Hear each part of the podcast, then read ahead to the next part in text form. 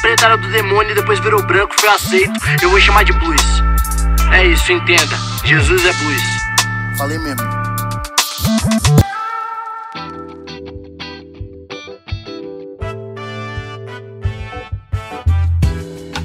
Salve, salve, fofurinhas do Senhor. Como é que vocês estão? Eu sou o pastor João Paulo Berlofa, tô chegando aqui para mais um episódio dessa série que provavelmente vai entrar no Netflix, né? Porque tá ganhando o coração do Brasil. E muito obrigado por estar aqui mais uma vez, ouvindo mais um episódio. Nossa, já estamos lá em 40 e tantos, você tá aí firme e forte.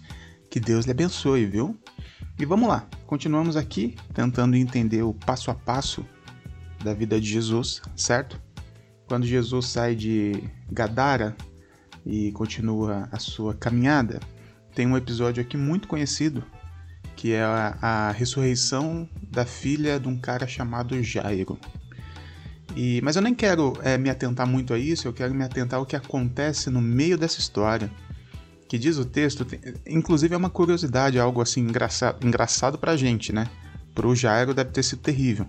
Porque é o seguinte, o Jairo, ele chega, né, ele tá longe, ele fica sabendo que Jesus está por perto, a filhinha dele de 12 anos tá quase morta, tá muito doente, ele sai correndo, encontra Jesus. Jesus, por favor, me ajuda. Você precisa curar minha filha. Ok? Ok, vambora, vambora. Então vamos que ela tá morrendo. E sai, eu imagino, né? E Jesus sempre andava com a multidão, não era muito fácil, né? Eu imagino Jairo na frente assim, bora, bora, vamos, vamos, vamos. E Jesus indo aquela multidão, tentando parar ele para falar alguma coisa, né? Tirar uma selfie, não sei. E mas aí e o Jairo desesperado, vambora, Jesus, minha filha vai morrer. E aí o que que acontece? Chega, tem, tem aquele episódio da mulher do fluxo de sangue que acontece ali. E eu fico imaginando o Jairo, porque Jesus está indo para casa do Jairo para curar a filhinha dele. E aí Jesus para e tem toda uma situação, e por favor, não, não pense que é tudo muito rápido, tá bom? A gente tá falando de Jesus andando sempre com uma multidão. Toda a dinâmica de uma multidão é tudo muito demorado.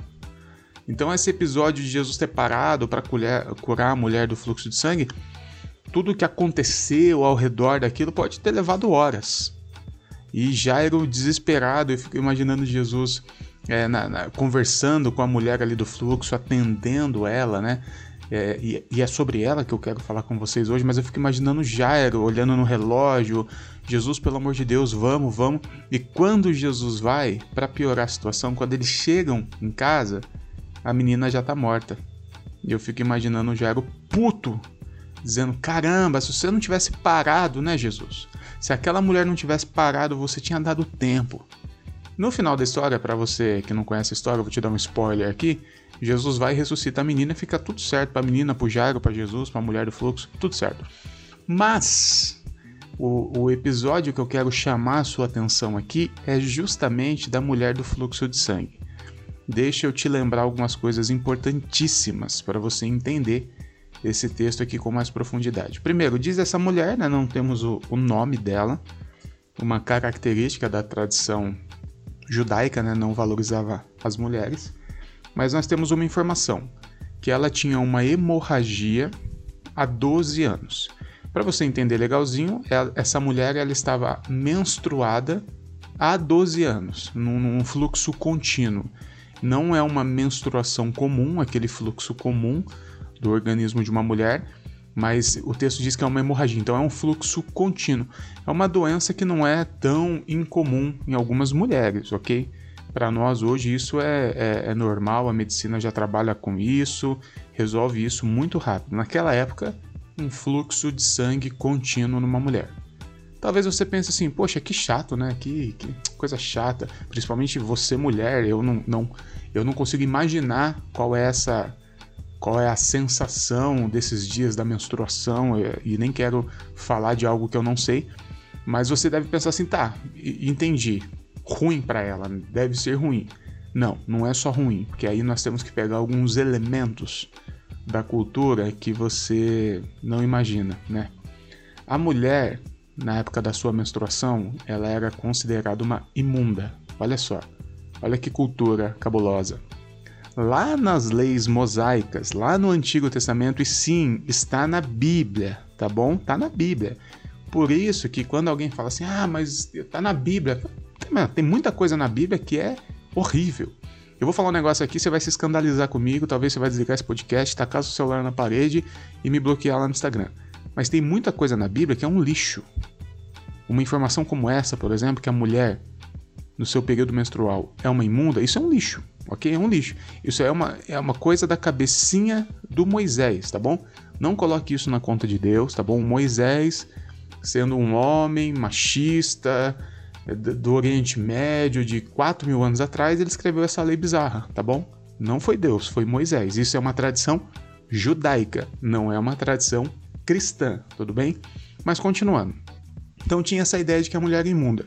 Já que não é só uma imunda no sentido de, de, de sujeira, é uma imunda no sentido espiritual também. A mulher no fluxo de sangue, durante o seu fluxo de sangue, ela não poderia ser tocada. Se alguém tocasse, só tocasse, ah, passou e esbarrou ombro com ombro, essa pessoa que tocou na mulher teria que ir pro, pro sacerdote fazer a purificação, fazer sacrifício, a porra toda. Entende? Então essa mulher, no seu período menstrual, ela ficava completamente isolada. Ela se fechava dentro de um quartinho e, e, e ninguém tinha contato com ela. Tá aí, um, um, abrindo um parênteses aqui, tá aí, eu acho que a única coisa boa de tudo isso, né? A mulher no seu período menstrual ficar, ficar descansando, né? Não, não precisar ficar aguentando chatice de homem chato. É a única coisa de todo esse bolo ruim seria bom talvez fosse isso. Mas voltando aqui a falar sério, a mulher então era uma imunda, não podia ser tocada, não podia ter nenhuma relação, enfim, era uma completa isolada da sociedade. Só que o período menstrual da mulher dura 4, 5, 6 dias. Essa mulher aqui estava há 12 anos. 12 anos sendo considerada uma imunda. 12 anos sem encostar em ninguém. 12 anos sem ter uma relação afetiva com ninguém. 12 anos sem ter um olhar de carinho de alguém, porque todo mundo que olhava para ela era um olhar julgador de sua imunda. Não toque em mim. O que, que você está fazendo aqui no meio da praça? Vai lá pro canto. Essa mulher já tinha esgotado todos os seus recursos tentando medicinas, né? E então ela virou uma, uma moradora de rua, jogada aos cantos, imunda, tentando comer coisas do chão para não morrer de fome, porque ela não tinha como ter nenhum tipo de relação com absolutamente ninguém. Então a situação dessa mulher e eu vou falar algo aqui e, por favor, mulheres, me corrijam se eu estiver errado, tá bom? Se eu estiver errado, você vai lá no, no meu Instagram, manda no meu WhatsApp, fala assim, ó, você falou merda, tá bom? É, é lógico que essa doença é muito grave, mas eu acho que ela se tornou, essa doença se tornou, entre aspas, pequena perto das consequências da doença. As consequências de você se tornar uma imunda, uma isolada, de você não poder nem ter nenhum tipo de, de, de, de contato com ninguém. Dentro desse bolo todo, a doença em si ficou pequena. Percebe? A tradição judaica pega algo que já é ruim, né, no caso essa doença, essa enfermidade, e transforma isso numa maldição. E aí a pessoa se fica subjugada às margens da sociedade. E essa mulher estava nessa situação. Então olha só que mulher corajosa. Porque olha o que, que ela fez. Pensa comigo, essa mulher imunda que não podia tocar em ninguém, ela sai andando no meio da multidão. Mano. Ela saiu dando ombrada em todo mundo. Imagina o tanto de bicuda que ela não tomou, tanto de soco, um tanto de empurrão, tanto de xingamento que ela saiu tocando em geral até conseguir ir tocar em Jesus. Ela tocou em Jesus. Puta que pariu. Desculpa o palavreado, mas ela tocou em Jesus. Sabe o que aconteceu? Ele ferrou tudo. Que agora Jesus está imundo. Jesus precisa parar tudo que ele está fazendo, ir para o templo, fazer o sacrifício. Inclusive, a, a filha do Jaga agora vai se ferrar, porque Jesus está imundo, tá todo mundo imundo, a mulher imundou todo mundo. Meu Deus do céu! Aí sabe o que, que acontece? Jesus faz uma ceninha. Sim, Jesus faz uma ceninha. Literalmente, ele faz uma ceninha. Ele vê que aquela mulher tocou nele, né? Ou diz o texto que ele sentiu.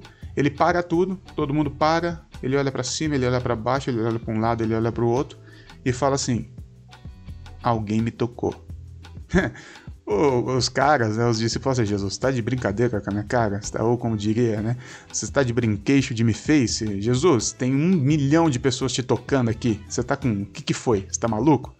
Jesus fala: Não, alguém me tocou diferente. Por que, que Jesus faz essa ceninha? Você já parou para pensar nisso? Por que, que Jesus faz essa ceninha? Você já deve ter ouvido alguma pregação aí espiritualizando a coisa, que aquela mulher tinha tanta fé que ao tocar em Jesus saiu o poder de Jesus. Então Jesus sentiu o poder descendo dele como se fosse um, um, um copo d'água com um furo embaixo que o poder escorre assim. Mas não, sabe o que, que Jesus estava fazendo aqui? Um processo de inclusão social. Ah, irmãos, desculpa mais uma vez, mas esse texto aqui mexe comigo. Desculpa, mas Jesus é muito foda, mano. Olha só o que, que ele faz. Ele sabia que se apenas curasse aquela mulher, tudo bem, ela ia ficar curada, ótimo. Mas não ia adiantar nada na questão social. Porque, primeiro, ninguém ia saber que ela foi curada. Segundo, ninguém ia acreditar se ela falasse. Terceiro, já era 12 anos ela nessa situação. Já, já tinha criado-se uma cultura de que aquela mulher é uma imunda. Quando essa mulher toca Jesus em público, em público, e ele se deixa ser tocado, e ao invés de sair correndo para fazer a purificação e xingar a mulher, ele continua a conversar com a mulher. E é lógico, eu tenho certeza que Jesus abraçou ela e ficou um tempo sentado ali com ela, conversando, abraçado, de mão dada. Todo mundo ficou assim: Uau! Então a gente pode tocar na mulher. Então a mulher está curada. Então tudo bem. E você entende? Jesus está num processo incluindo aquela mulher novamente na sociedade. Jesus está dizendo para todo mundo: olha só, tá tudo bem com essa mulher, tá bom? Não precisam ter medo dela, não precisam isolá-la, é só seguir a vida com ela. Jesus está num processo de inclusão social daquela mulher que foi durante 12 anos subjugada dentro de uma sociedade machista, cara. Jesus é muito cabuloso. E Jesus inclui a mulher, devolve a mulher novamente na sociedade. E aí sim Jesus segue o seu caminho. Nessa hora, né, o Jairo já estava pelos cabelos, desesperado, maluco. Mas o que Jesus parou para fazer foi ah, foi muito mais importante. Desculpa, né? Eu sou pai, inclusive sou pai de uma menina de 9 anos, né? Quase quase a idade da menina aqui, mas o que Jesus fez na vida da mulher foi mais importante que na vida da menina, sabia? Que aquela mulher ela estava numa situação pior do que a morte, né? subjugada numa sociedade isolada. Jesus, ele é demais, ele é demais. Se você não concorda comigo, eu sinto muito, mas Jesus é muito foda, viu? E eu vou ficando por aqui, tá bom? Sou o pastor João Paulo Berloff, me segue lá no Instagram, arroba Pastor Berloff. Eu, eu gero bastante conteúdo lá. Segue também a Igreja da Garagem, arroba garagem.mogi. Tem também o Inadequados, arroba inadequadosig coletivo inadequados, arroba coletivo underline inadequados, tá bom? Meus amores, Deus abençoe, viu?